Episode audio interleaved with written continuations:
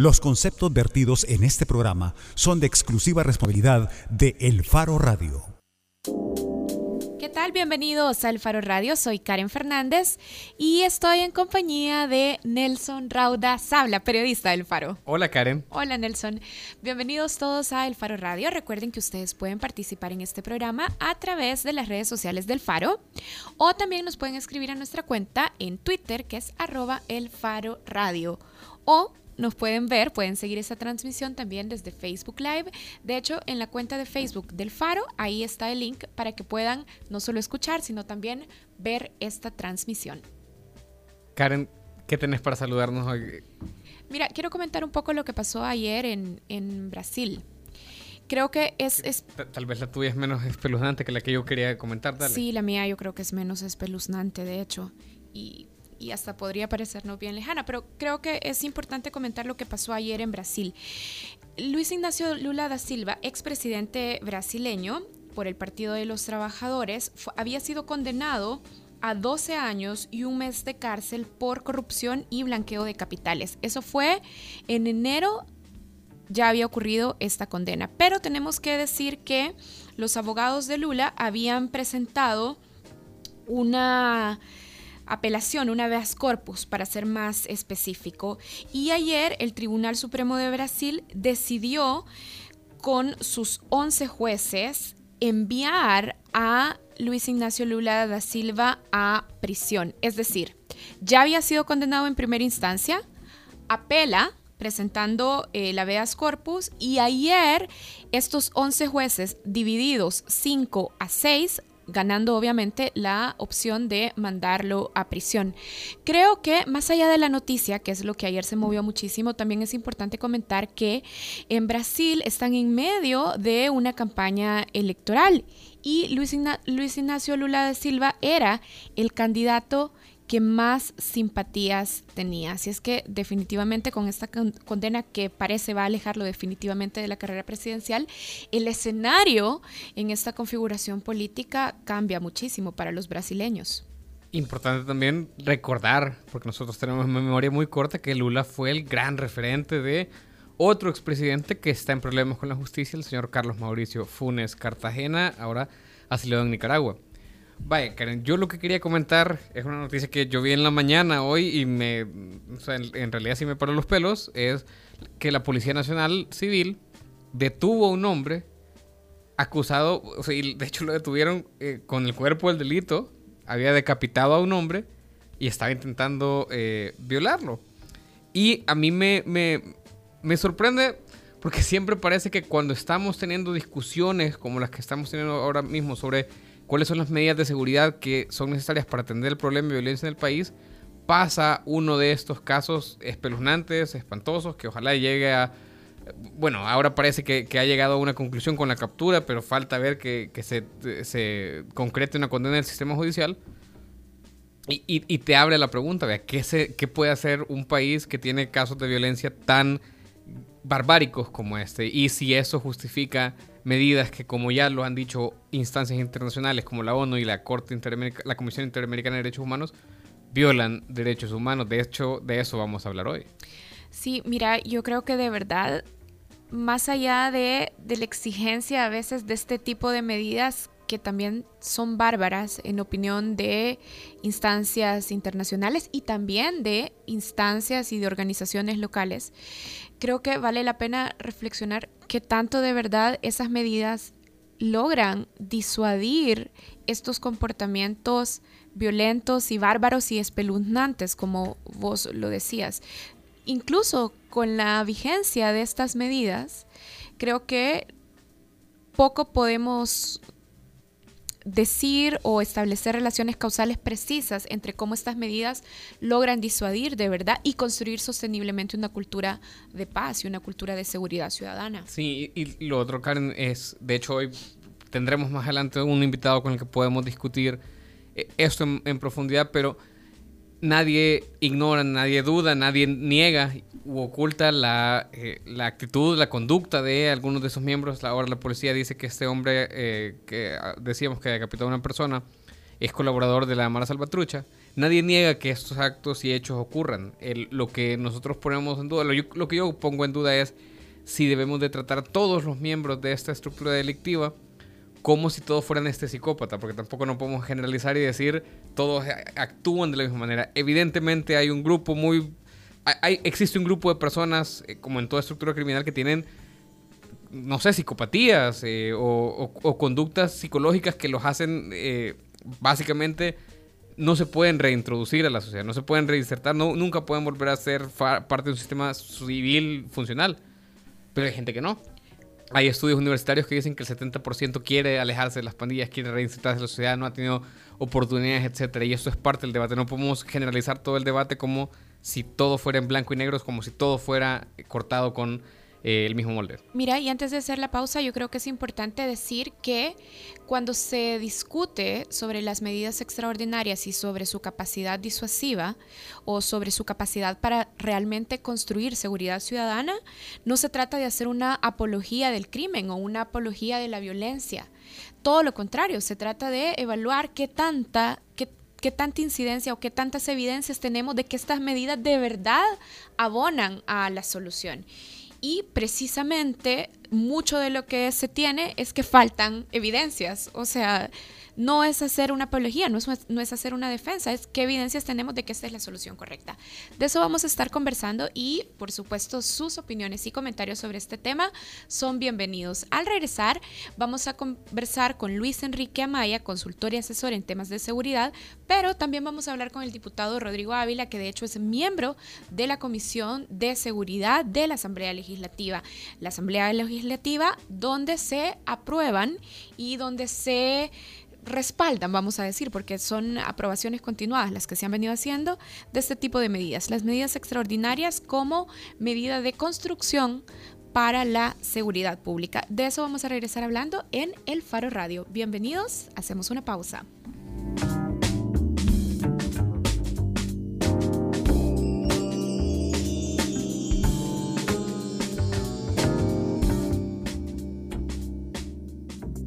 Paro Radio. Hablemos de lo que no se habla. Estamos en punto 105.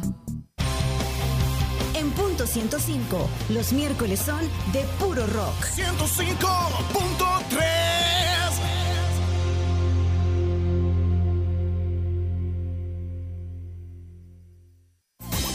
piensa construir, piensa en calidad. Piensa en Megablock. Para decorar, ampliar o construir, en Megablock encontrará los mejores productos de concreto al precio justo. Desde adoquines con tecnología bicapa hasta bloques estructurales. No lo piense más y llame al 2523-2300. Mega calidad, mega servicio, mega economía, mega en todo.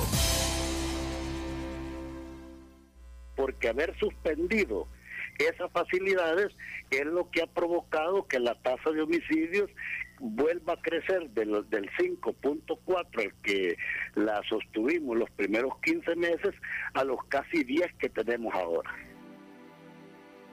El Faro Radio. Hablemos de lo que no se habla. Martes y jueves, una de la tarde, en punto 105. Los éxitos de los noventas, 2000 y lo mejor de hoy. Punto 105. Los escuchas aquí. Punto 105. 105.3 FM. La portada en el Faro Radio. Radio en abril de 2016 por iniciativa del Ejecutivo, pero con el apoyo de todas las fuerzas políticas representadas en la Asamblea Legislativa, se aprobaron por un año las medidas extraordinarias, con la esperanza de que estas, o con la apuesta, vamos a decir, de las fuerzas políticas, de que estas ayudaran o contribuyeran a construir seguridad pública. Las medidas extraordinarias fueron aprobadas para un año, como lo decíamos en abril de 2016, y el año pasado recibieron nuevamente el apoyo de las fracciones legislativas. Este año van ya varias semanas desde que se está discutiendo su aprobación o su extensión por un año más en la Asamblea Legislativa y ahora nos hacemos la pregunta general de cuánto estas medidas extraordinarias que han sido señaladas como violatorias de los derechos humanos de los privados de libertad realmente han contribuido con terminar con el problema de violencia en el país. Y por eso queremos empezar a conversar con Luis Enrique Amaya, consultor y asesor en temas de seguridad. Luis Enrique ha aceptado nuestra llamada y ya está en línea. Hola Luis. Hola, muy buenas tardes Karen y un placer como siempre estar con ustedes. Luis, la pregunta que nos hemos estado haciendo, no solo en este programa, sino también en otros espacios de discusión anteriores, es cuánto realmente este tipo de medidas han contribuido en acabar con el problema de la violencia y construir ambientes de seguridad pública. ¿Tenemos evidencia de cuánto realmente han contribuido en estos propósitos? Bueno, este tipo de, de medidas siempre tienen un problema que técnicamente diría yo que puede llamarse brecha atribucional.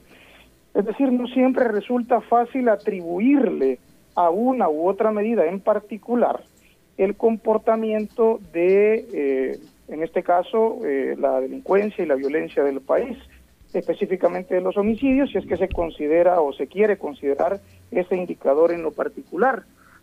De manera que en primer lugar diría que no es fácil determinar que eh, única y exclusivamente es a causa, el concepto de causa es el que aplica aquí para, para las medidas con respecto a la situación en general de violencia del país. Luis, perdón, que te, eh, perdón que te interrumpa, pero me quisiera detener en algo que acabas de decir.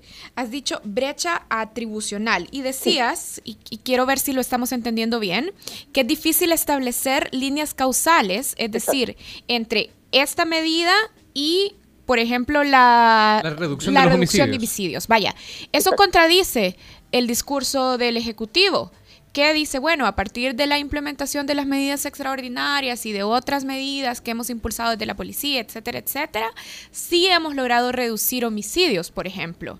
Pero vos nos estás diciendo, no, esa causalidad no es fácil de detectar o de conectar. Exactamente, Karen. Efectivamente, eso es lo que estoy intentando trasladar que en mi opinión, y en este caso distinto a lo que puede plantear el gobierno, para mí al menos no es fácil establecer una línea causal, tal como lo has dicho vos, entre la activación de las medidas extraordinarias y la reducción o el comportamiento en general, voy a decir, de la violencia y de la criminalidad y particularmente de los homicidios. Y voy a referirme a, con más detalle a esto. En general, en general, establecer una relación causal, en este caso y en otros similares, no es sencillo porque distintas cosas están ocurriendo simultáneamente.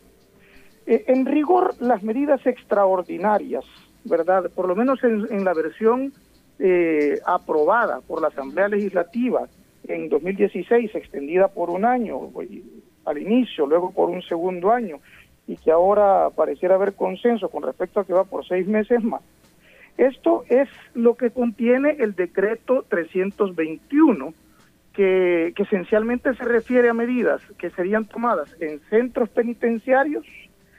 Eh, de hecho, hay una lista, si no recuerdo mal, de seis medidas en concreto que se tomarían, principalmente relativas, como repito, a centros penitenciarios, a la forma en la que las personas están guardando prisión, a las visitas a estos lugares, a el sistema de comunicaciones o toda la, red de comunicaciones alrededor de los centros penales, incluyendo el uso de internet, telefonía, etcétera, y también lo relativo a las eh, a las audiencias eh, virtuales. Vaya, esto es fundamentalmente las medidas extraordinarias en, en la versión aprobada por la Asamblea Legislativa. Sin embargo, simultáneamente el mismo gobierno ha utilizado eh, categorías eh, que no resulta fácil de comprender, por ejemplo, el de las medidas extraordinarias de prevención. Simultáneamente a la activación de estas medidas extraordinarias aprobadas por la Asamblea, hay otras medidas de prevención que simultáneamente se están llevando a cabo. Tiene que ver fundamentalmente con el uso de la contribución especial para la seguridad ciudadana, mucho de lo cual se ha utilizado en áreas como educación, principalmente de manera muy notable en educación, en, desarrollo social, trabajo de FISDL, etcétera, etcétera. Por lo mismo, eh, repito, mientras estén ocurriendo varias medidas de distinto tipo, algunos incluso eh, podrían encontrar contradicción en ello. Yo no, particularmente, pero digo, son de muy distinto signo estas medidas. Bueno, no resulta sencillo saber a qué se debe el comportamiento de la violencia en general. No sé si estoy explicando esta idea con suficiente claridad. Sí, Luis, te saluda Nelson Rauda. Pero es un hecho que los homicidios sí han, eh, se han reducido, digamos, eh, a partir del, del, de un año que fue particularmente violento, como, como 2016, bueno, 2015, y sí se han reducido en, en los años siguientes. Eh, ¿Cómo podemos explicar eso? Entonces, ya, ya nos decías que no podemos atribuírselo a una sola medida, pero sí han tenido un, descenso sensible, digamos, en la, en la cantidad de homicidios, no así en la percepción de seguridad de la población, que es, eh, digamos, otro tema completamente distinto, pero esta idea de que los homicidios se redujeron parece darle fuerza al discurso de el gobierno, aparte de la aprobación popular que tienen las medidas extraordinarias en el sentido de, eh, bueno, que, a nadie en este país o a muy pocas personas parece importarles que los centros penales sean eh, esencialmente centros de tortura para pandilleros. Estamos totalmente de acuerdo. Mi, mi impresión es la siguiente, dos o tres valoraciones en este sentido. La primera es que eh, recordarán ustedes que aquella tasa que obtuvimos de 103, más o menos, 103 homicidios por cada 100 mil habitantes, era una tasa eh, estratosférica que, yo diría que era previsible que se redujese al siguiente año, porque así como es difícil mantener una tasa baja, ¿verdad? Asegurarse de mantener una tasa baja, es también difícil, y esto la estadística y la experiencia internacional lo comprueba, es también difícil mantener una tasa muy alta por mucho tiempo. Es decir, una reducción natural, eh, esperable, eh, casi, casi sin hacer nada, era posible de si se toma como referencia esa escala de 103 homicidios por 100.000 habitantes, que repito que es estratosférica. De ahí para abajo era empezar a, bajar desde ahí era, pienso yo, lo previsible.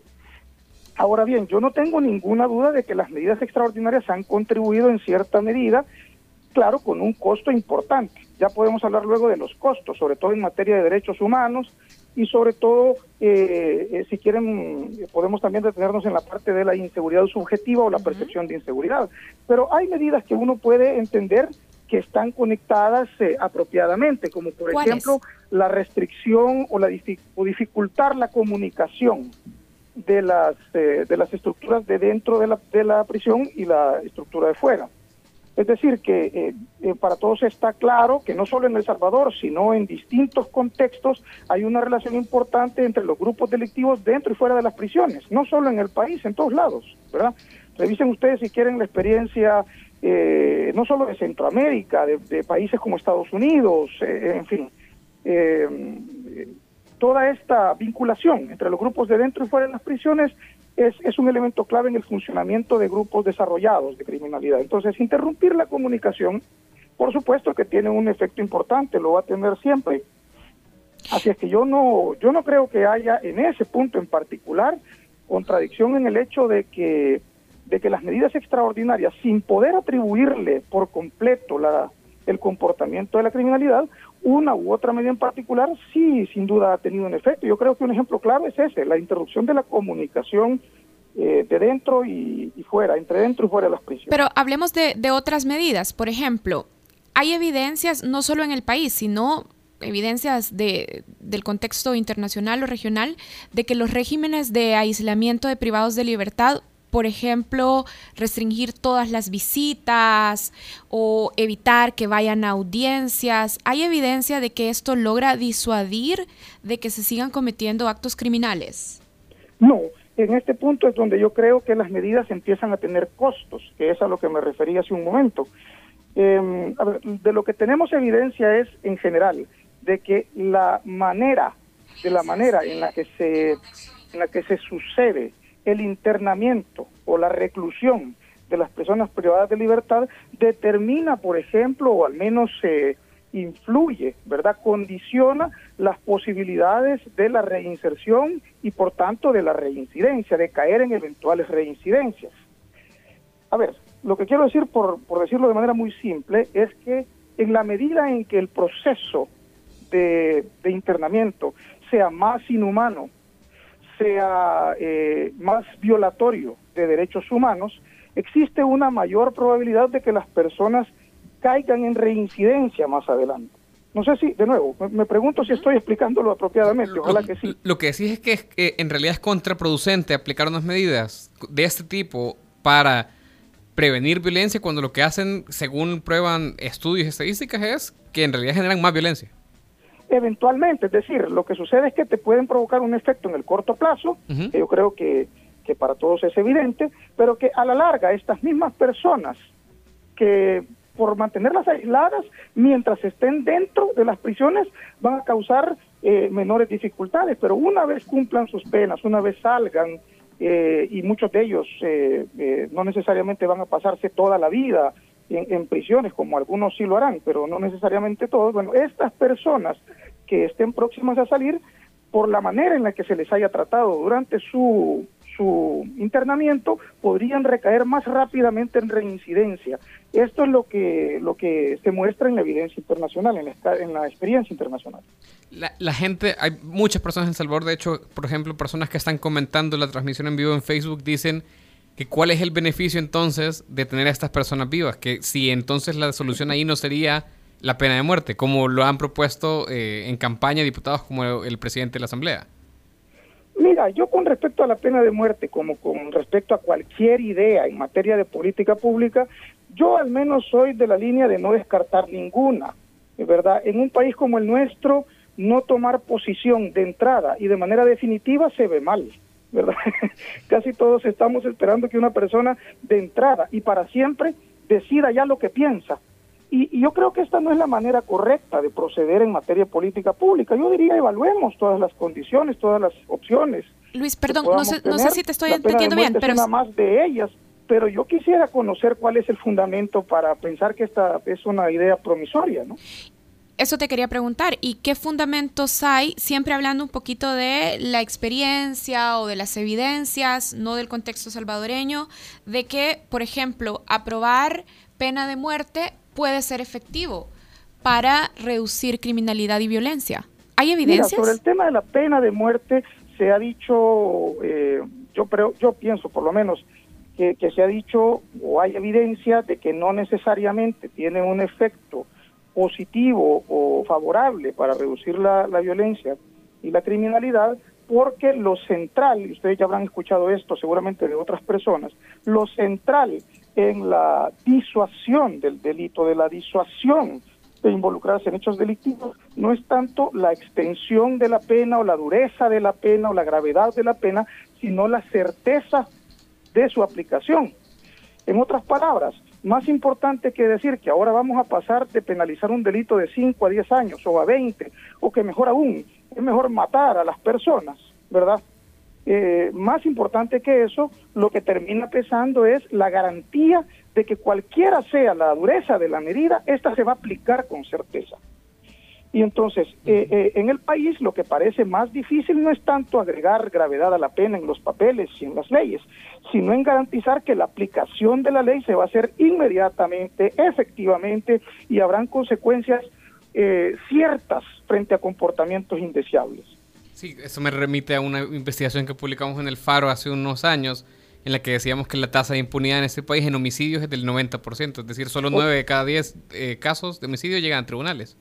Es correcto. Eh, en tal sentido, si uno utiliza, por ejemplo, eh, herramientas como el análisis costo-beneficio, que se asume en algunos casos utilizan los delincuentes o los grupos delictivos, para, para decidir si participar en un hecho delincuencial.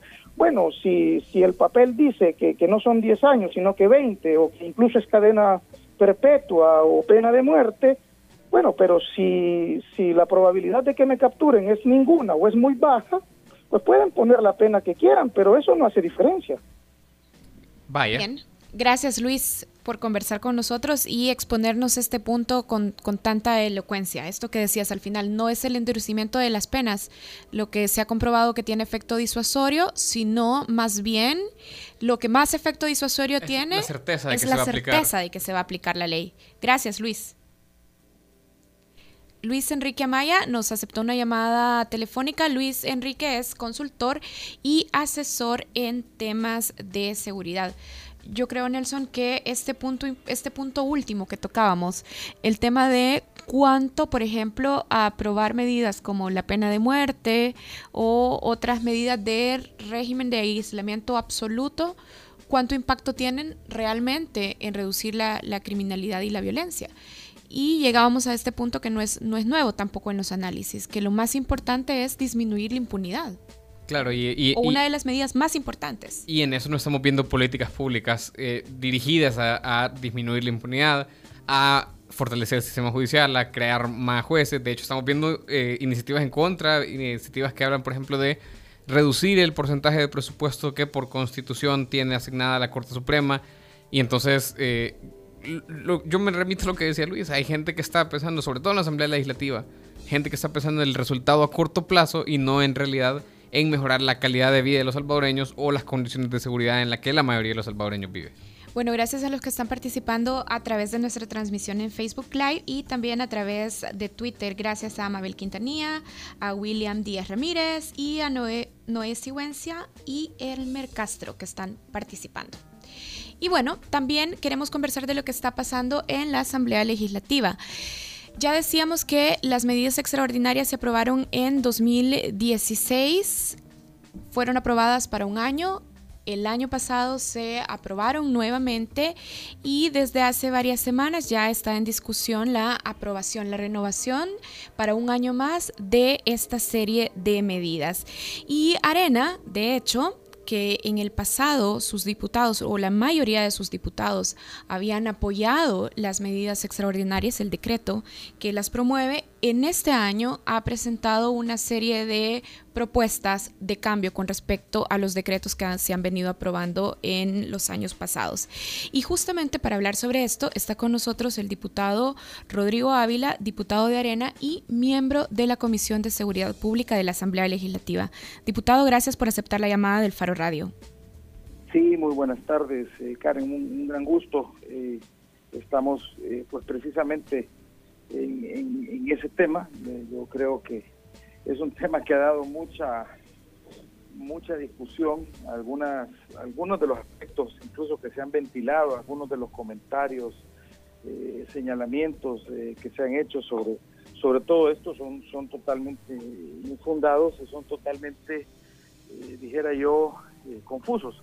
De hecho, las medidas extraordinarias, y hay que entender algo, son aquellas o, las que las que comprende ese decreto en, comento, pues es eh, tienen que ver con medidas que se dan en los centros, penales.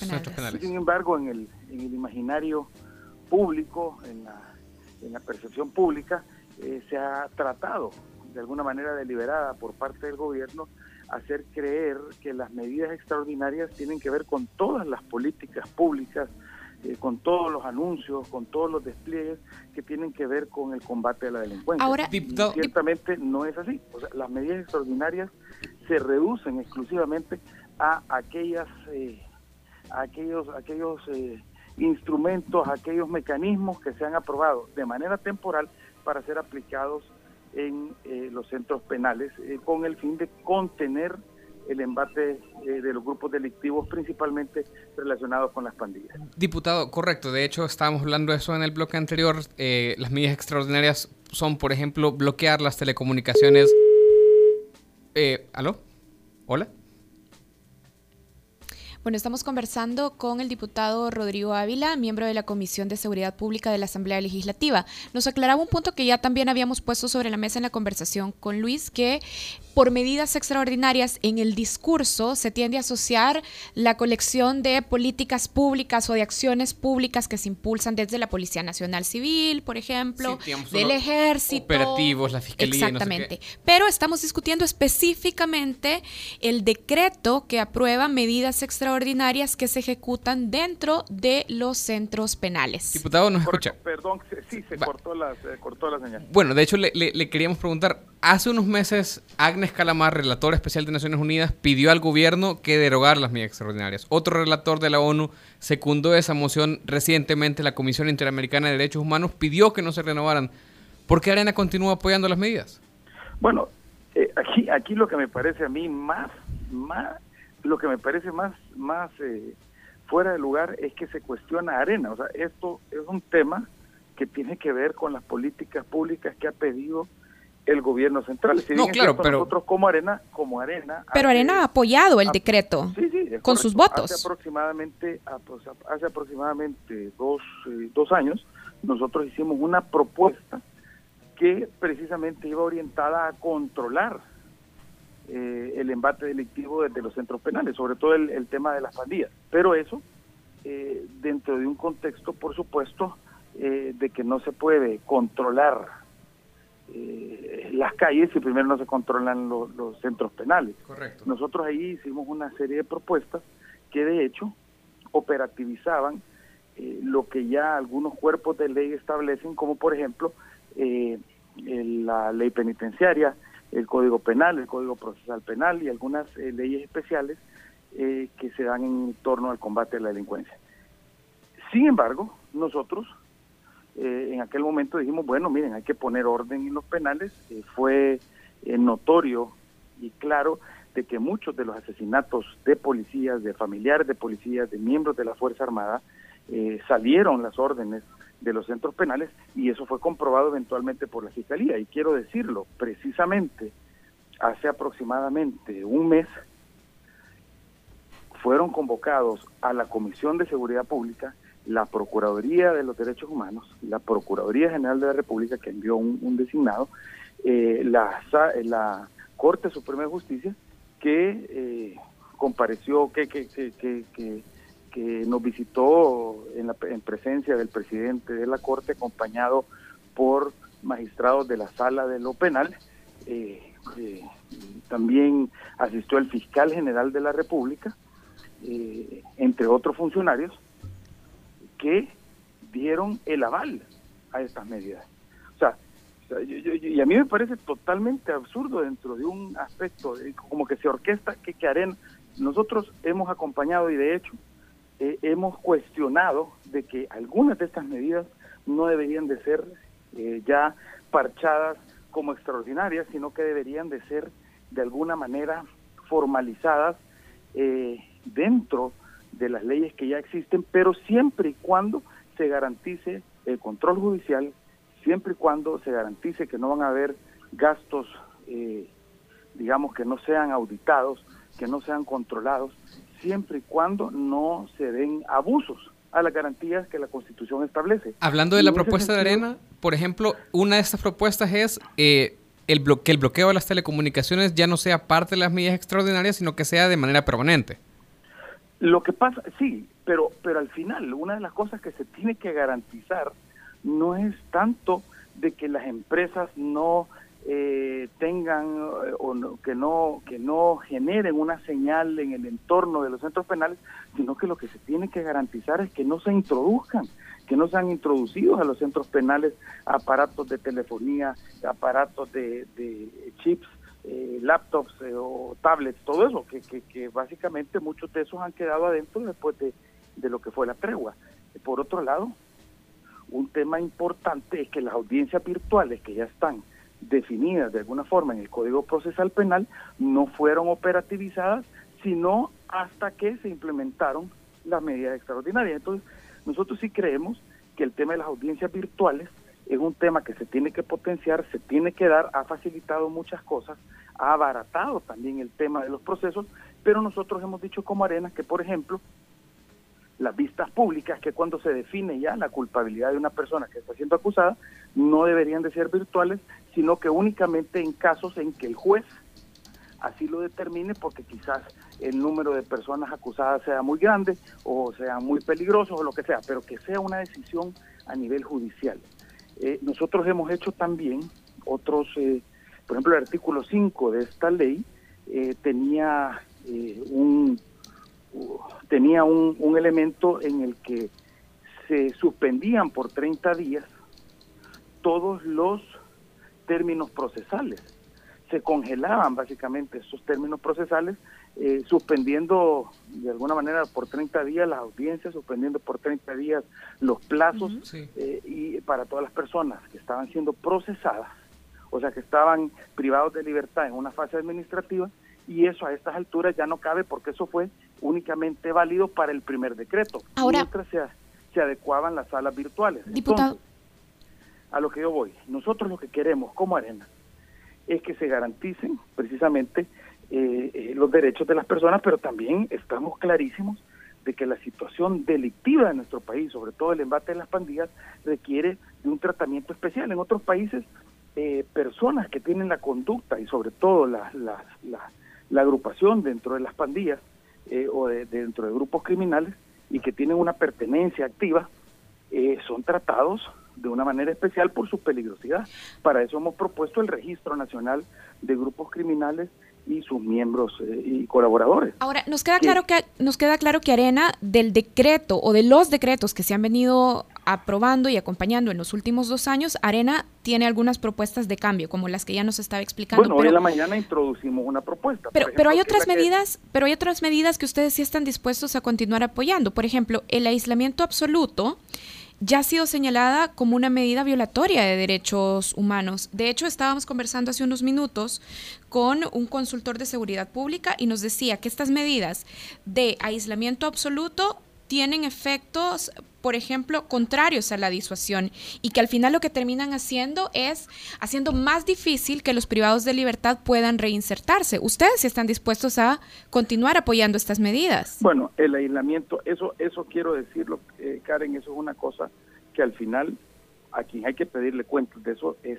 es, es al, al, al, al gobierno y en este caso a, a centros penales por una sencilla razón, porque ese es un elemento potestativo que se da para una excepcionalidad. Ese es un elemento potestativo que se da dentro de estas medidas mismas, pero no es una regla general que tiene que seguirse. ¿Nos puede aclarar perdóneme, eso? ¿A qué, a- se refiere con cabe- potestativo? aquí lo que cabe, porque eso no es, no es una regla general, eso es una facultad que se le da, en este caso al ministro, que se le da a los, eh, a los directores de centros penales, en casos en que exista mérito por la peligrosidad y conducta de una persona. Pero eso no quiere decir que sea una regla general. Por eso nosotros mismos hemos dicho que al final una de las cosas que se tiene que permitir es la verificación por parte de los organismos eh, respectivos, y en este caso por parte de la misma procurador, las procuradurías, ambas eh, procuradurías, para que se verifique que no existan abusos. Pero también se necesitan eh, instrumentos para poder controlar el embate criminal. Ahora, nosotros hicimos una propuesta el día de ayer en la comisión y fue que precisamente nos sentáramos en una encerrona la otra semana para poder ya entrar de lleno a la discusión de todas estas medidas y entrar de lleno desde una perspectiva técnica. Pero ¿qué es lo que ha pasado? Miren, o sea, Nelson, eh, Karen, lo que ha pasado es que han venido, han venido, eh, en este caso, medios de comunicación del gobierno, han venido eh, una serie de personas y lo que han es orientado todas las baterías hacia arena. Y no dicen nada de los demás partidos que inclusive el día de ayer lo que hicieron fue proponer, nosotros, alguien propuso, el PCN propuso que se diera una prórroga de tres meses para que no se coartara el desarrollo de las audiencias virtuales que ya se iniciaron, hay que nosotros dijimos, bueno, miren, eh, tenemos hasta el 28 de este mes, podríamos construir la otra semana esa reforma que nosotros estamos proponiendo para que las medidas ya sean permanentes y que tengan las garantías y candados, pero que no se deje de, de- de tener ese instrumento para poder controlar el embate delictivo. Usted está Y- hablando y de, no por ejemplo, dijeron, se necesitan tres meses. Bueno, de repente vino el FMLN y insistió que no, que un año, y que no querían discutir más. De repente vino Gana y dijo seis meses, y en eso concurrieron los demás partidos. O sea, nosotros al final eh, hemos llegado al acuerdo de que está bien que se prorroguen seis meses, pero siempre y cuando existe el compromiso que a la mayor de las brevedades atendamos precisamente todo eso.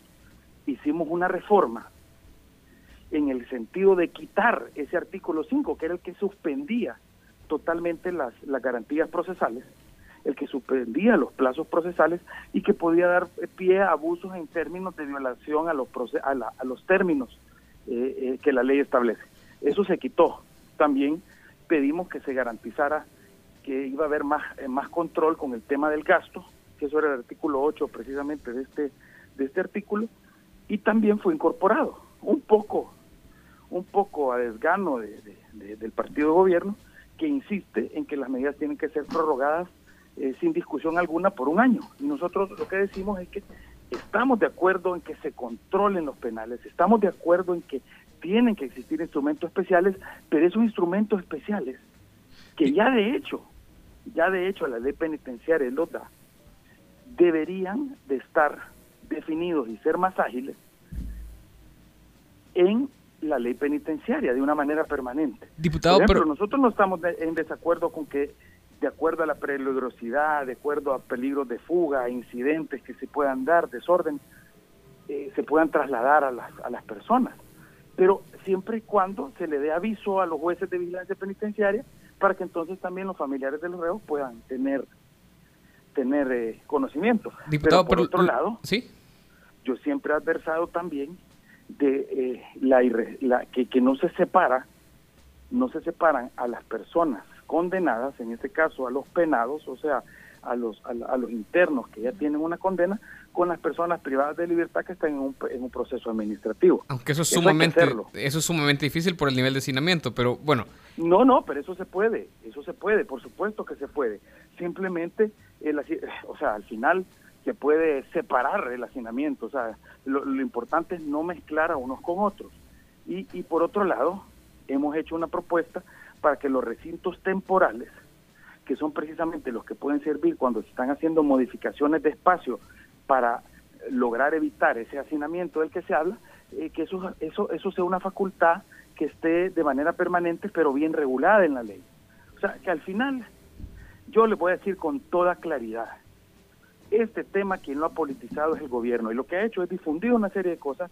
Primero, eh, como Roberto Lorenzana que ha dicho que ustedes han comprometido no apoyar las medidas extraordinarias por eh, apoyo con los pandilleros durante la campaña electoral. A eso se refiere. Eso, eso, eso, eso, eso, sinceramente, eso, eso es totalmente jalado de los cabellos, es totalmente irresponsable y son, son expresiones to- totalmente absurdas y totalmente falsas. Y eso, y por otro lado, hay medios de comunicación que dicen que Arena está apoyando. Entonces, nosotros lo que queremos es que esto se aborde de una perspectiva técnica, de una perspectiva realista. Por eso hemos insistido en que nos sentemos a abordar este tema, que invitemos a todos los sectores, que invitemos a los organismos internacionales y que construyamos eh, dentro de ese dentro de ese esfuerzo eh, medidas que ya sean de, de carácter eh, permanente.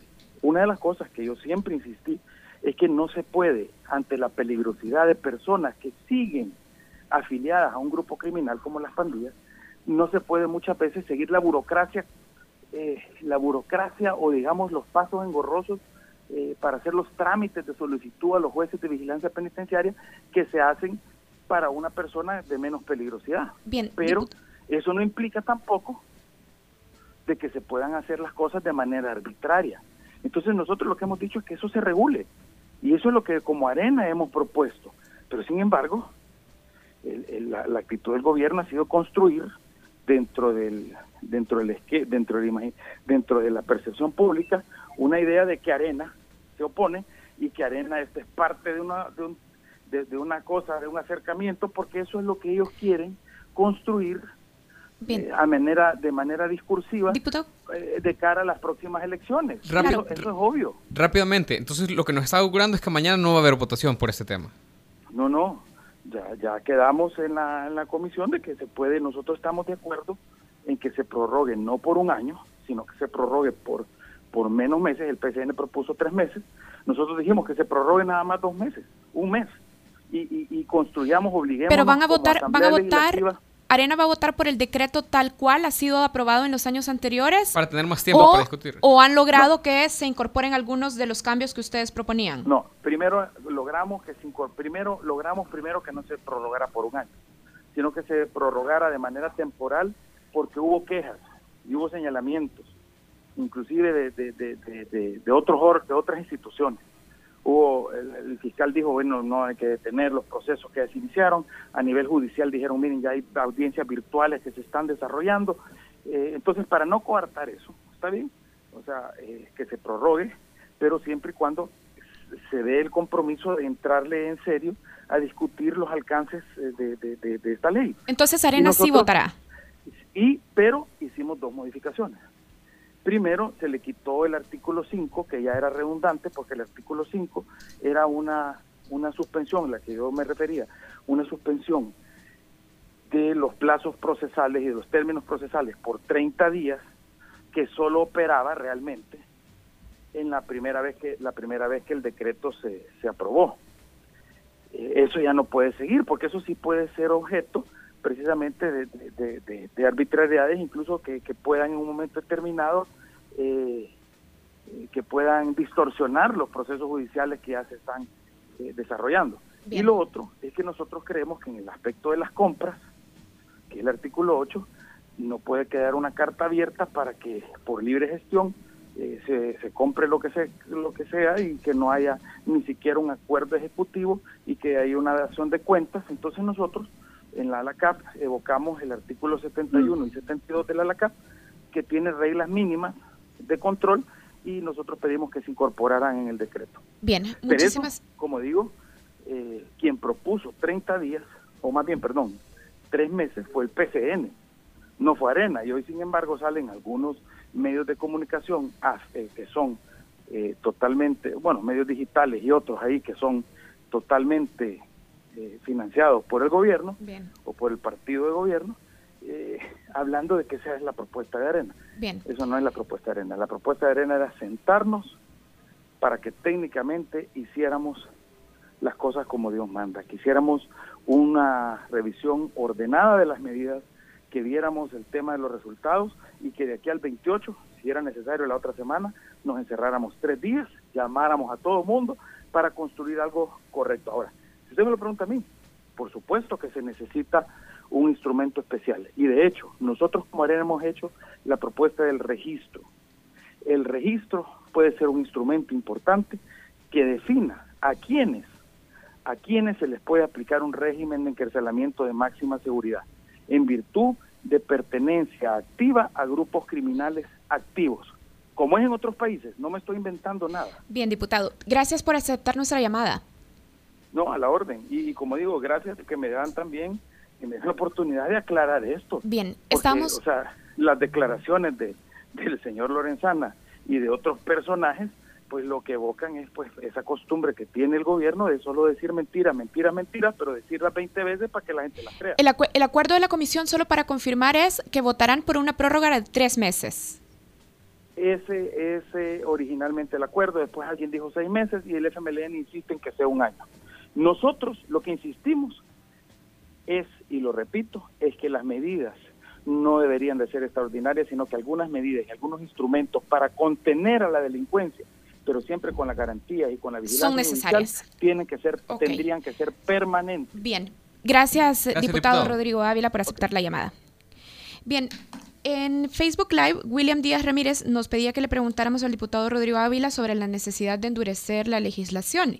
Es algo sobre lo que se estaba pronunciando al final de la llamada. En estos últimos minutos decía, yo estoy convencido de que se necesitan medidas, sí, que sean especiales aunque hacía una aclaración que me parece importante el diputado Ávila, que es no para todas las personas. es decir, no, sobre todo en un sistema judicial como el salvadoreño que tiene, o sea, que, tiene un colador tan irregular. Pues. Y finalmente nos decía que el tema en el que no se logran poner de acuerdo es en el plazo por el que será aprobado el decreto de medidas extraordinarias. Sí, entonces en teoría hay un acuerdo para mañana, pero... Eh, pero el plazo no está definido. Y además... Eh, todavía puede caerse. Pues, o sea, tampoco no habido un, convencimiento total y como no hay dictamen eh, firmado por todos los partidos, eh, todavía tenemos que estar muy a la espera de si finalmente mañana van a lograr aprobar esto. Bien, hacemos una pausa, ya regresamos en el Faro Radio y vamos a regresar hablando de arte y circo social en El Salvador. Ya volvemos. El Faro Radio. Hablemos de lo que no se habla. Estamos en punto 105. 105. Del joven adulto.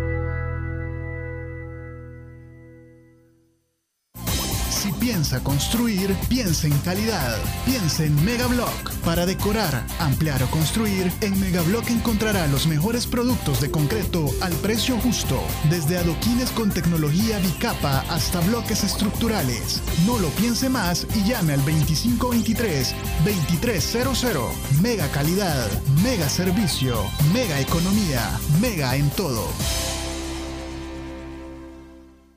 ¿Cómo tú crees que este un ministro eh, gana tres mil gana solo 3 mil dólares y tiene subalternos que ganan 5 mil, 6 mil, 7 mil dólares? ¿Tú no crees que le están pasando un cheque por debajo de la mesa? El Faro Radio. Hablemos de lo que no se habla.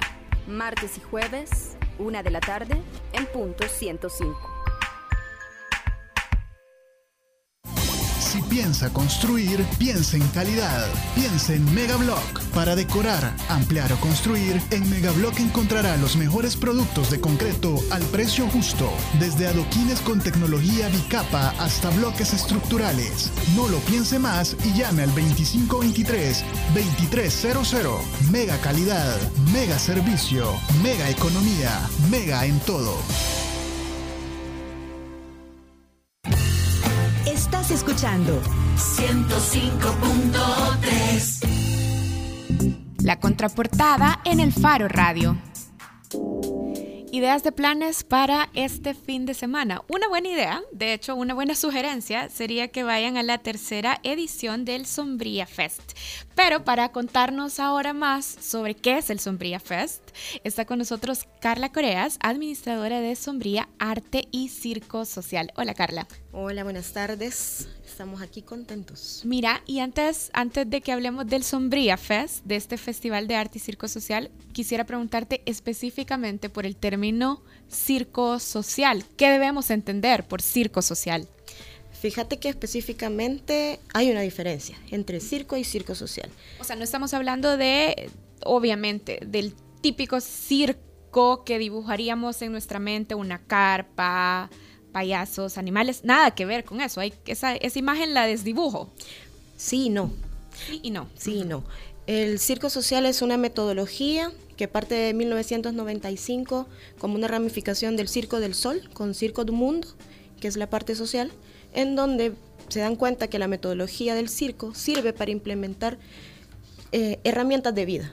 Cuando decís la metodología del circo, ¿A qué te estás refiriendo? Es ocupar las técnicas o disciplinas circenses para desarrollar algunas cosas como disciplina, respeto, trabajo en equipo, perseverancia, eh, resiliencia a la frustración y todo lo que conlleva la disciplina de las artes circenses. Eso poniéndolo en función de incidencia en jóvenes, en diferentes poblaciones vulnerables. Y, por artes circenses, como esto es bien ilustrativo, porque es un concepto nuevo para todos, por artes circenses, ¿qué debemos de entender? Malabarismo. Fíjate que es bien extenso, pero podemos incluir eh, como grandes rasgos eh, los malabares, directos e indirectos, manipulación de objetos, equilibrio, que serían cuerdas flojas, platos chinos, zancos, los acrobacia aérea y de piso, que son estos que vemos como acrobacia en telas, en trapecio, en lira, cuerda, la acrobacia de piso, que son las maromas que vemos de algunos artistas, eh, el teatro también como tal, la danza la contemporánea. danza contemporánea. Eh, básicamente todo, todo arte entra o cabe dentro del circo. Y eso nosotros lo ponemos en función de incidir en poblaciones. ¿Y cómo se ve un proyecto de ustedes? Es decir, eh, vaya, ya tengo claro más o menos qué es lo que hacen, pero entonces llegan a una comunidad X y ¿qué pasa?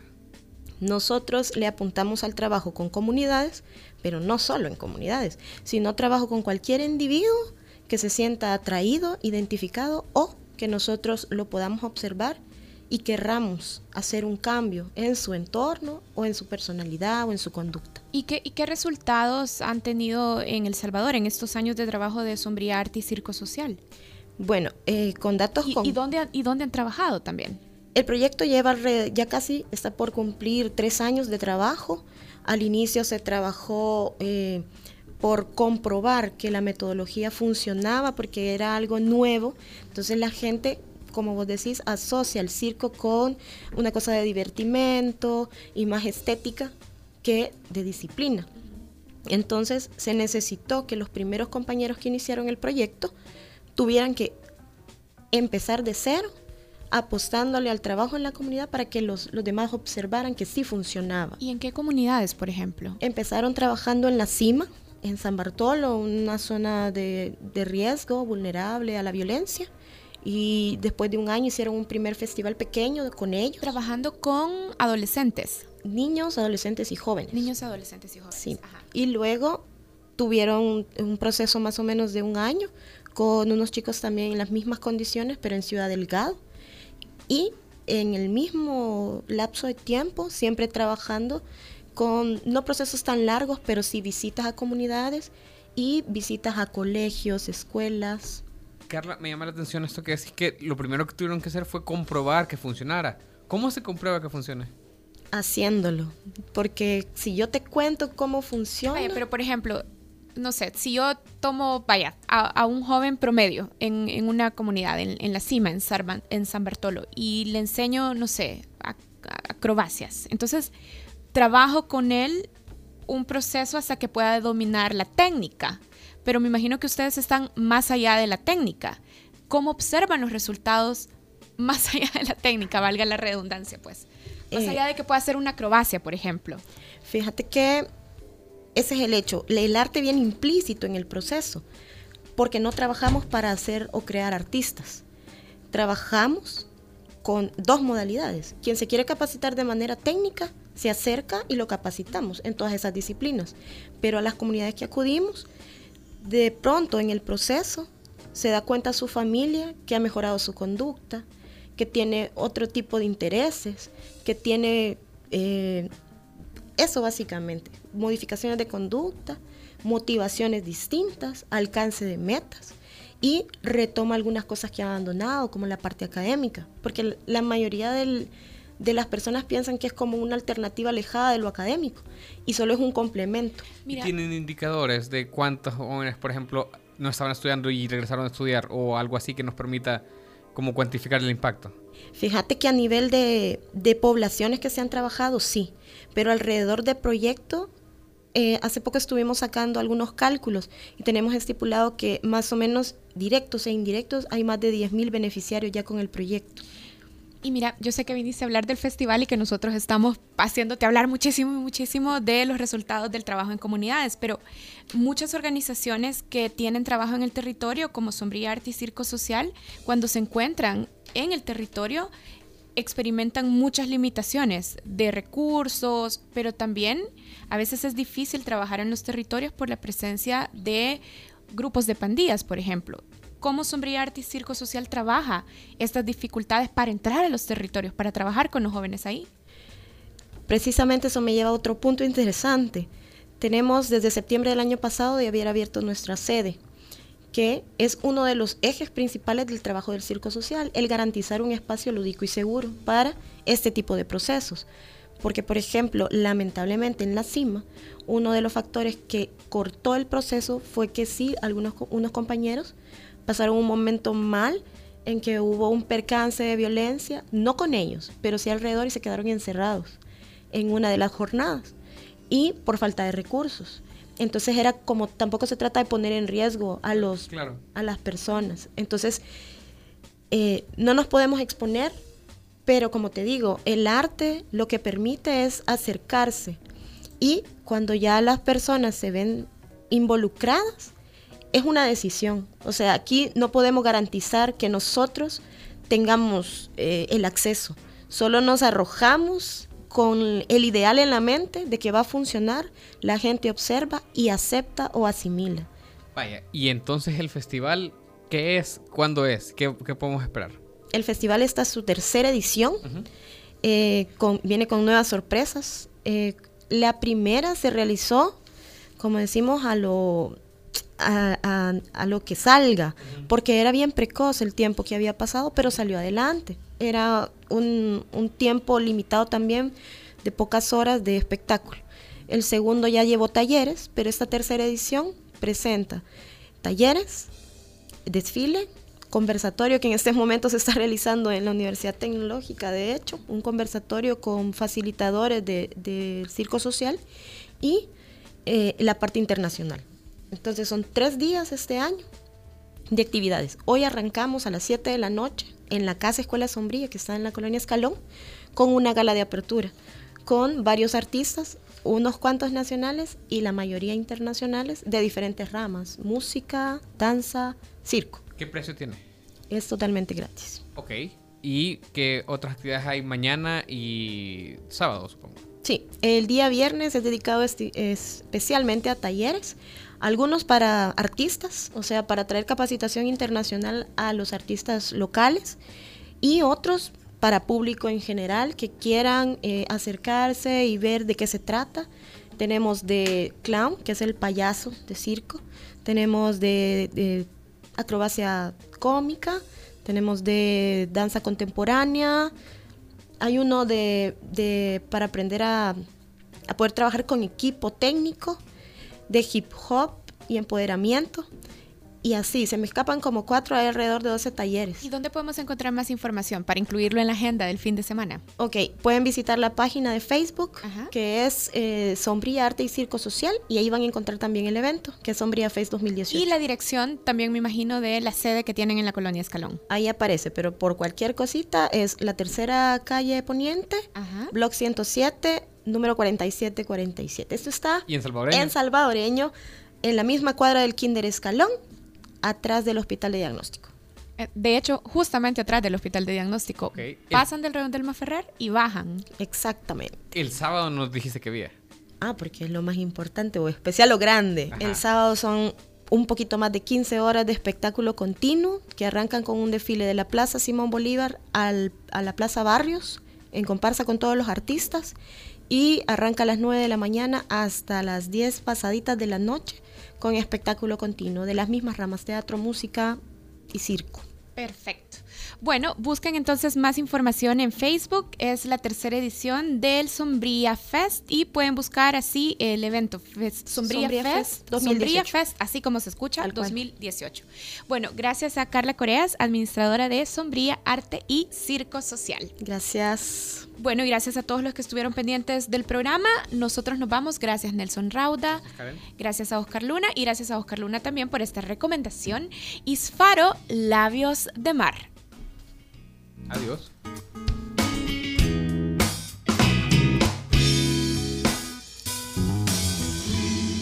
Estábamos sentados, tomados de la mano, mirando el firmamento. Estábamos callados, juntos en privado, esperando aquel momento y mis ojos hablan de amor. Cuando mis labios y tus labios cambian de sabor, cuando mis manos y tu cuerpo se conocen. En que tu pelo y la brisa bailan sin cesar. Cuando tus pies sobre la arena van hacia el mar. Y tu sonrisa me dibuja la luna llena. Y que el rubor de tus mejillas eleve mi sentido entre las notas nos regale un suspiro. Oh, oh, oh, una vez más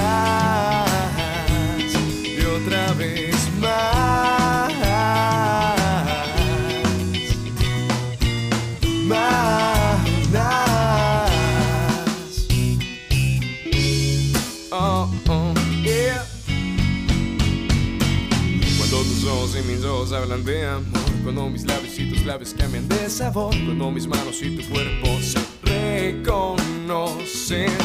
En que tu pelo y la brisa bailan sin cesar. Cuando tus pies sobre la arena van hacia el mar. Y tu sonrisa me dibuja la luna llena. Y que el sereno de las olas Guarde nuestros besos. Oh. Entre las rocas arrastre tus gemidos. Oh,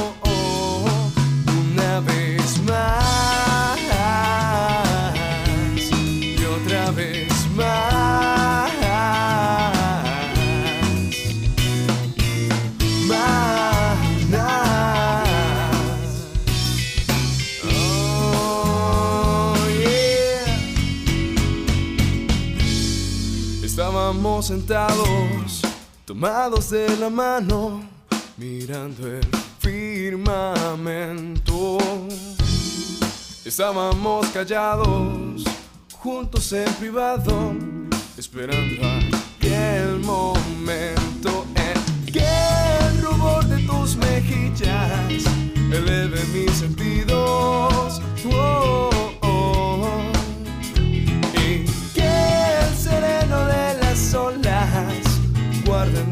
Besos. Oh, oh. Una vez más y otra vez más. Una vez más. El Faro Radio. Hablemos de lo que no se habla. Escúchanos martes y jueves a la una de la tarde en punto 105. Los conceptos vertidos en este programa fueron de exclusiva responsabilidad de El Faro Radio.